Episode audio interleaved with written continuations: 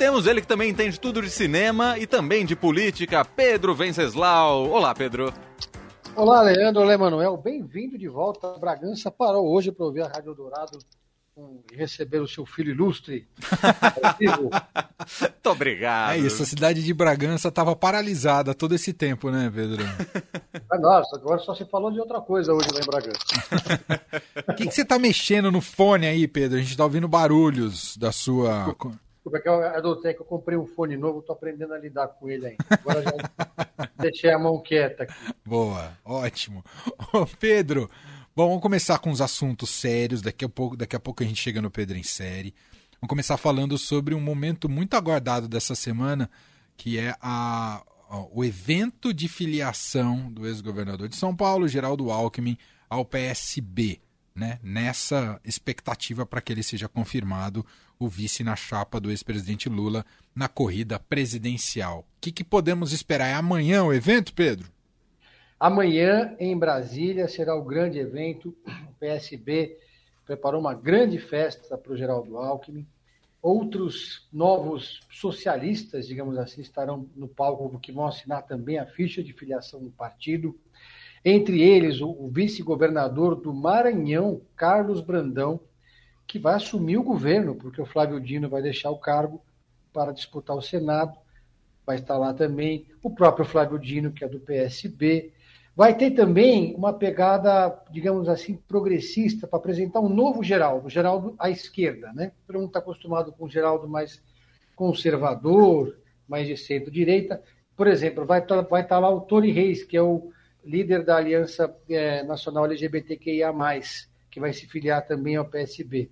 Vai estar o influencer Augusta, influencer Augusto Arruda Botelho, que também é advogado, que vai se filiar ao PSB, várias outras lideranças, e a presença do Lula não está confirmada, mas a, a ideia inicial é que ele mande um vídeo, porque ainda não acharam que é o momento ideal para os dois erguerem os punhos juntos no palco.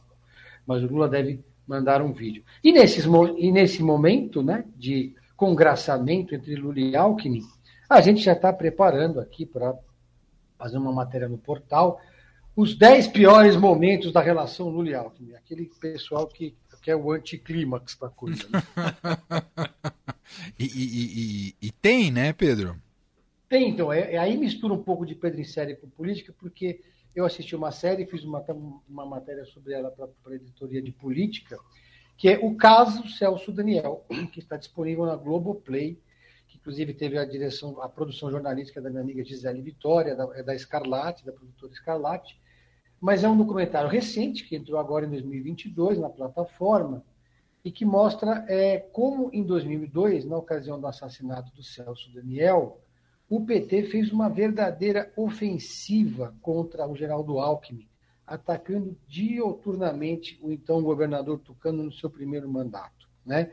O PT, o Lula, dava que era pré-candidato à presidência né, na, naquele ano, em 2002, venceu as eleições, obviamente, está acusando o Alckmin de não, não se esforçar, de, não, dar, de não, não, não, não mobilizar a polícia, de estar tá fazendo política no interior, e todos os outros tucanos também, enfim.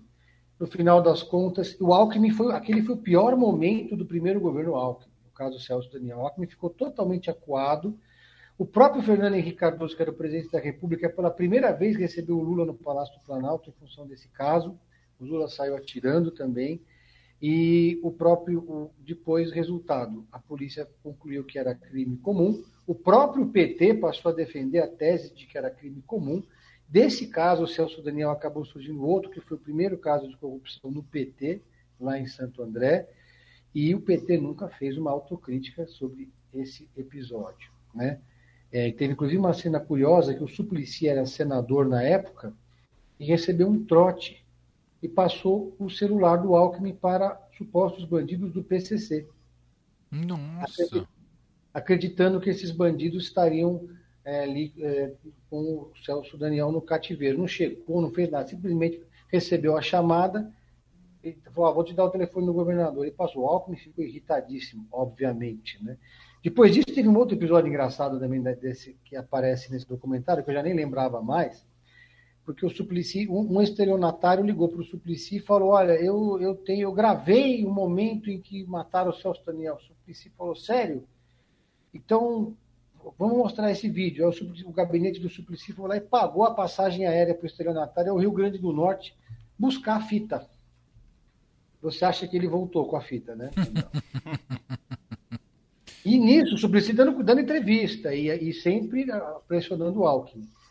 E aí tiveram vários outros momentos, tiveram duas campanhas presidenciais em que eles se atacaram e forneceram muito material para os adversários já colocarem no horário eleitoral.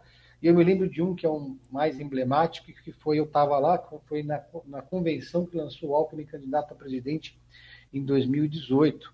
O Alckmin tinha só 4%, mas ele era o favorito, porque ele tinha o apoio do Centrão, o maior número de partidos, era o que mais tinha dinheiro. Todo mundo achava que em algum momento ele ia estourar a candidatura dele. E ele falou que o Lula não queria voltar ao Palácio do Planalto, ele queria voltar à cena do crime. Eu lembro essa, dessa. Essa daí está guardada. Né? O Lula, por sua vez, atacou várias vezes o Geraldo. Por exemplo, na eleição de 2006, ele vivia acusando o Geraldo de sabotar São Paulo, sabotar o governo federal em São Paulo e dizer que obras federais eram, na verdade, obras do governo paulista. Então, assim, é, eles, eles vão ter que é, assim, ter um armário muito grande para guardar esses ressentimentos todos dos dois lados. O Boulos também, no caso de Pinheirinho, teve um enfrentamento muito duro com o Alckmin. Né? O pessoal vai ter que, que passar uma borracha gigante aí no passado, né, Manuel? É. É, aquela coisa, a política tem essa incrível capacidade de reconciliação, né? De perdões, reconciliações e, e, de, de, e, de, umas junções improváveis. E vamos acompanhar para ver como é que vai ser essa dinâmica envolvendo Alckmin e Lula. Então, evento amanhã em Brasília. De manhã, Pedro? Vai ser, eu não sei exatamente o horário, Manuel, preciso checar aqui. Não, tudo bem. É só, só, lembrando uma frase do Fernando Henrique, que todo mundo cobrava dele, sabe quando diziam que ele era incoerente, ele falava, esqueçam o que eu, o que eu escrevi, lembra? Sim. É, vai ter, essa versão vai ter que ser atualizada para os novos tempos, né? Ô Pedro, uh, hoje vamos direto aqui pro Pedro em série ou a dica é essa, esse documentário que você falou da Globoplay sobre o Celso Daniel? Tem, tem essa dica que eu sugiro, ainda mais para que nesse momento que a gente está com Lula e, e, essa lua de mel dos dois, né? E esse caso é um caso impressionante, as reviravoltas que esse caso deu, é, uma, é um esse documentário ele mistura animação, dramatização, entrevistas, inclusive um dos personagens que deu entrevista no livro é o Marcelo Godoy, nosso colega, que foi um cobriu muito bem essa época, né? Mas tem uma outra série que eu quero sugerir que é Super Pumped, da Paramount Plus. Eu prefiro falar Paramount mais, mas é Paramount Plus, é. que conta a história do Travis Kalazik, fundador do Uber. É uma série dramatizada, não é um documentário, mas que conta a história do a controversa história do Uber, que é uma série meio na linha daquela do We Crashed também, que é aquela série que conta a história do WeWork, que era um unicórnio de dois, em 10 anos passou a valer mais de 40 bilhões de dólares, em um ano perdeu 40 bilhões de dólares de valor de mercado. Esses super gênios do Vale do Silício, né? E, que, e aí o, esse, o Travis foi um deles, só que a, a, o documento, a, aliás, a série mostra que ele tinha, digamos assim, uma ética bem elástica. Né? E acabou levando a derrocada dele também, embora o Uber esteja aí firme e forte, né? mas é uma empresa que teve muitos problemas. É uma série para quem gosta dessas jornadas empresariais, essas montanhas russas do mundo dos negócios, Emanuel. Muito bem, Pedro Venceslau, repórter de política do Estadão, está sempre com a gente às terças e quintas e também apresenta aqui na nossa programação o Pedro em Série. Obrigado, Pedro, um abraço para você. Valeu, um abraço a todos. Valeu.